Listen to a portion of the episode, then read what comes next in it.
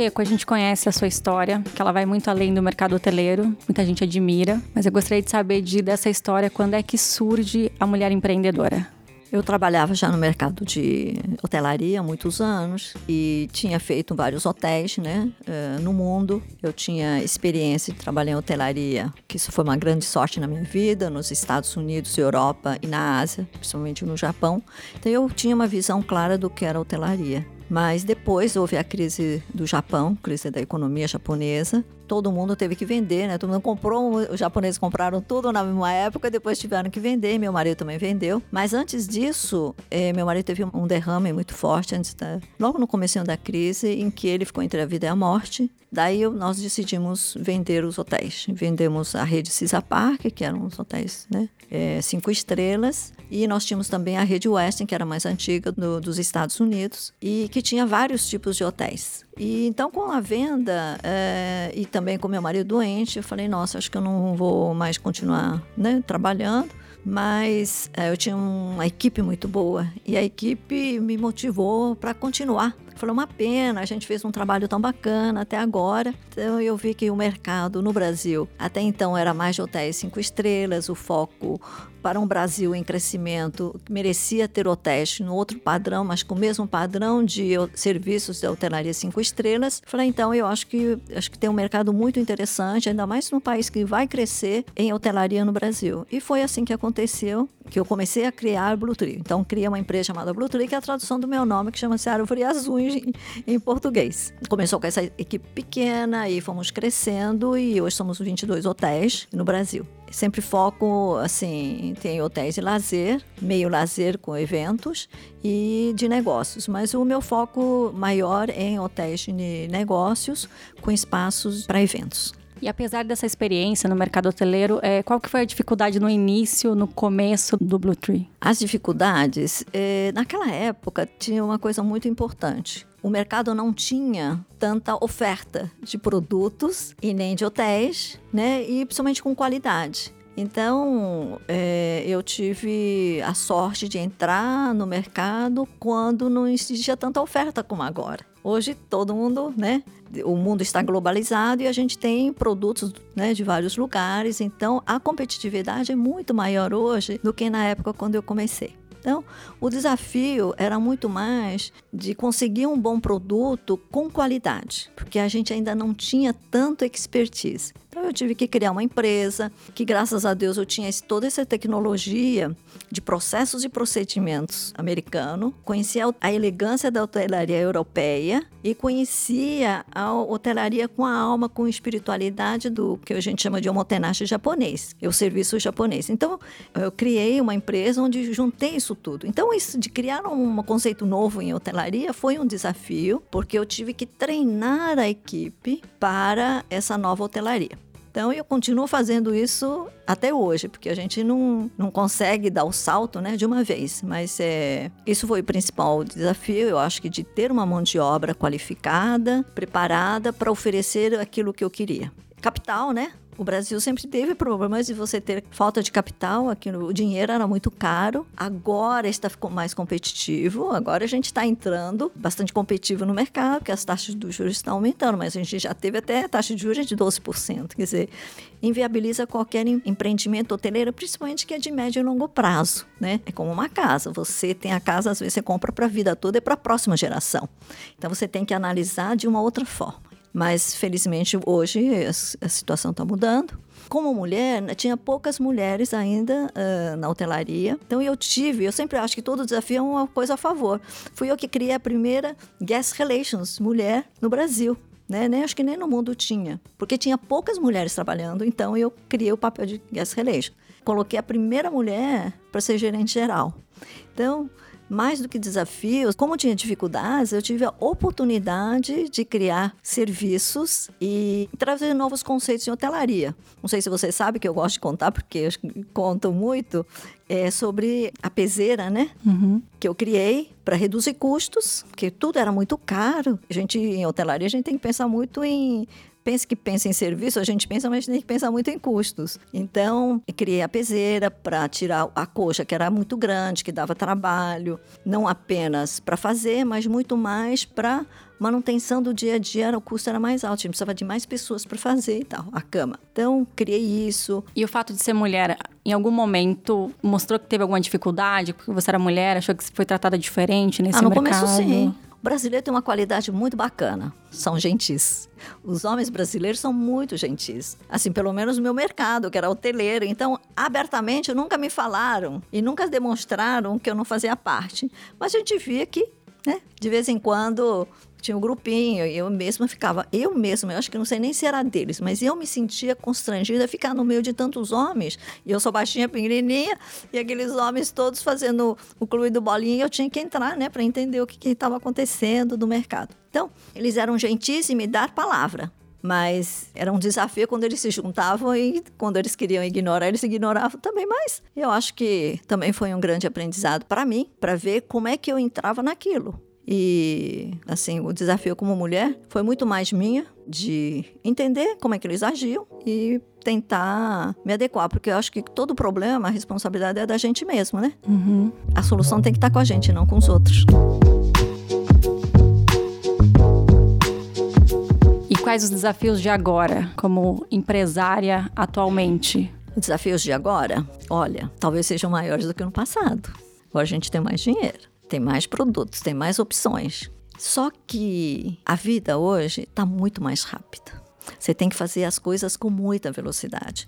Se você para, os startups estão com tanta novidade que você, eu não tenho nem tempo e condições de ver, de absorver tantas novidades que aparecem, que eu acho que isso é ótimo para o mercado, que está criando mais oportunidades.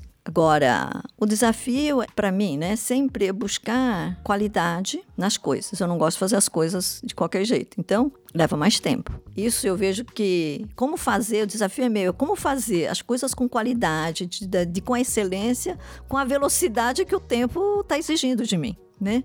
E de todas as pessoas. Isso também é um treino, que é um grande desafio para mim. O outro desafio é com as pessoas. Sempre tive meu foco nas pessoas. Isso não adianta ensinar, você não ensina, né? Como as pessoas trabalharem melhor, se a pessoa tem que entrar no sangue da pessoa, tem que ser né, parte da pessoa, principalmente em serviço. Porque na indústria você melhora antes, você entrega. No produto né, que ficou ruim, você não entrega. Mas no meu caso, entrego na hora. A pessoa tem que estar muito preparada. Então, o meu desafio tem sido isso. E eu criei um programa que chama-se Alma Blue Tree, que está dividido em bem receber, bem servir e bem cuidar que é o nosso padrão de serviço, que todo mundo pensa que serviço é uma coisa só. Para mim, são totalmente coisas diferentes. E eu aprendi também ao longo dos anos que para você servir bem, você tem que, acima de tudo, querer o bem das pessoas. Porque servir bem uma água, você serve, mas será que para você servir bem de verdade, você tem que querer bem a pessoa? Será que essa temperatura tá boa? Ver se a pessoa não engasga. Tem uma série de coisas que se você pensa na, no cliente, pensa na pessoa ou no funcionário, você vai fazer as coisas bem feitas com seu coração. Então, é, esse é o desafio que a gente tem hoje, que a gente tem trabalhado bastante. Com hoje mesmo tive reunião e assim eu fiquei tão feliz porque as pessoas têm se transformado e sentindo orgulho de serem pessoas do bem. Voltando um pouquinho, por exemplo, a gente vê o problema do Brasil das pessoas ricas e muita gente muito mais com dificuldades, né? Classe social com dificuldade todo mundo sabe, todo mundo tenta ajudar, mas é uma coisa muito. não é organizada. Porque se você fosse uma coisa super organizada, que vem realmente da sua cultura, do seu coração, você ia se preocupar para solucionar de vez. E não existe isso. Então, são essas coisas, acho que são grandes desafios que as mulheres, que acho que é o foco das mulheres, eu acho que chegou o momento certo para as mulheres. As mulheres têm também muito, muito foco, né? São muitas na área financeira, tem muitas mulheres super competentes na área financeira, tem foco em, na área de finanças tem área em tecnologia, tem muito foco. Mas muitas mulheres eu vejo que tem essa coisa muito é, humano, né? Como disse o, lá o John Nicebeat, high tech, high touch. Então, eu pessoalmente acho que chegou o momento das mulheres tomarem a liderança nessa transformação que eu acho que é tão importante para a gente criar uma sociedade mais igualitária, de olhar para as pessoas de verdade, buscar soluções que a gente tem há tantos anos, como a educação, como desvalorização da própria mulher, então, isso tudo não nasce só dos homens, eu acho que nasce principalmente das mulheres, das mulheres falarem, não, eu existo, eu quero e vou fazer. Então, eu sou do Grupo Mulheres do Brasil. A gente tem trabalho fantástico lá, que eu acho que realmente de mudança. Lá todo mundo é associado, é associado para buscar o quê? Um Brasil melhor. E o que, que é basicamente um Brasil melhor? Um Brasil para todos. Um Brasil que não haja essa, essa diferença de classe social, diferença de, de cor, de raça, de olhar as pessoas identificando o valor nelas deixar de ser tão egoísta. Eu acho que a mulher, assim como a mulher é muito fuçativa, né? A mulher fala as, as coisas que acha para outros. Então, eu acho que a sociedade tem que aproveitar essa parte super positiva das mulheres e colocá-las na liderança, porque a mulher compra mais, a mulher adora decidir, a mulher que realmente já decide muitas coisas dentro da família, a mulher também é criativa, gosta de gente, etc. E eu, eu acho que chegou realmente, como eu disse, um momento super bacana para as mulheres.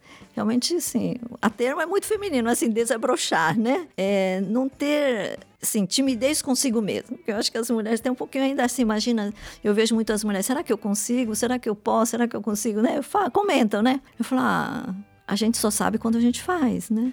Então, eu sinceramente acredito que já tivemos muitos desafios como as mulheres, mas se as mulheres tiverem consciência de que o jeito da gente ser vai transformar o mundo para ser um mundo mais que pensa no outro, que cuida do outro, que é o jeito feminino, ela vai ter certeza que tem muito a contribuir. Acho que uma dica aqui já foi mencionada, que é para a mulher que está começando a empreender, o que ela precisa é começar. Exatamente. A gente só descobre que a gente é tão capaz só quando a gente começa. A criança acredita que ela pode andar quando ela começa a andar, né? A gente acredita. Eu acho que os outros, o incentivo, né, dos outros elogiarem, falar, oh, que legal, é importante, que ajuda a gente a ter mais confiança. Mas se você não começa, eu acho que a gente nunca, né? Nunca chega. E a mulher tem uma coisa muito bacana, a mulher é sonhadora. Eu acho que essas coisas, essa capacidade de, de sonhar faz a gente ver que tudo é possível. Eu, bom, eu penso assim, né?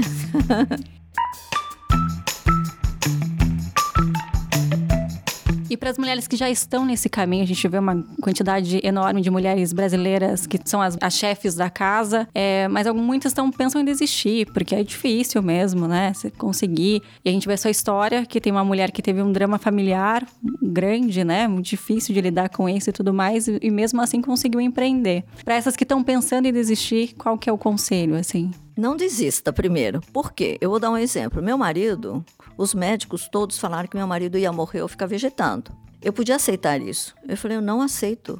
Se ele vai continuar assim, eu prefiro que ele morra. Mas eu não vou deixar na mão dos outros e me arrepender depois daquilo que eu não fiz. E eu tenho essa crença: nunca vou me arrepender das coisas que eu fiz. Eu vou só me arrepender das coisas que eu não fiz. Então, eu fiz, levei mulheres assim, enfermeira, enfermeira-chefe, levei fisioterapeuta, levei fonoaudiólogo, tudo do Brasil. Por que do Brasil? Porque o japonês faz tudo certinho, mas é muito técnico. E o brasileiro, talvez tecnicamente tenha alguma coisa para melhorar, mas são ótimos e tem uma coisa que é imbatível: alegria. E passa muita esperança. Isso é super importante. Eu sei pelo meu marido. Ele viveu 17 anos e viveu feliz. Isso ok. Então eu devo muito às mulheres brasileiras, que eram todas mulheres estavam lá, que é, transformou essa impossibilidade em uma coisa possível. Então, acredite que nada no mundo se constrói de um dia para o outro. E tudo você constrói dando os passos um depois do outro. Vai para frente, vai para trás, faz parte. Eu posso dizer por mim. Dei vários passos para frente, dei vários passos para trás, mas eu nunca desisti porque eu falava, não, por que, que eu. Eu acho que é possível, porque tem coisas que só você consegue fazer. Eu acho que eu fiz muita coisa, assim, outros fizeram mais, mas eu fiz muitas coisas que eu criei. Isso é um legado. Se você pensa, puxa, eu estou aqui nessa vida, será que eu não posso deixar um legado? Que seja de você pegar um lápis que escrever assim, você escreve assim, pô, é um legado. Significa que você passou nessa vida. Então, eu acho que o mais fácil na vida da gente é desistir a qualquer momento. Você pode a qualquer momento. Eu acho que desistir é deixar de viver. Você tem vontade de viver? Quer ser feliz? Continue e faça. Porque o processo é legal. O processo de você estar pequena conquista todo dia é a coisa mais bacana que tem na sua vida. Experimente isso. Pequena conquista. Peça ajuda. Faça aliança com as pessoas. Sua vizinha. Talvez sua vizinha sabe menos que você. Você sentir que você é útil para sua vizinha, você já está crescendo. Eu acho que a vida é assim. A vida tem significado quando você cria laços, quando você deixa legado, e você chegar e falar assim, nossa, chegar e falar, nossa, quanta coisa que eu fiz. Você já pensou chegar no final do dia e você falar assim, puxa, eu desisti disso, desisti daquilo? E como eu disse, eu não quero me arrepender das coisas que eu não fiz. Tá certo. Muito obrigada pela sua participação, Tcheco. Muito eu obrigada. Eu que agradeço. Muito obrigada pela oportunidade de contar um pouquinho da minha história. Obrigada. Obrigada.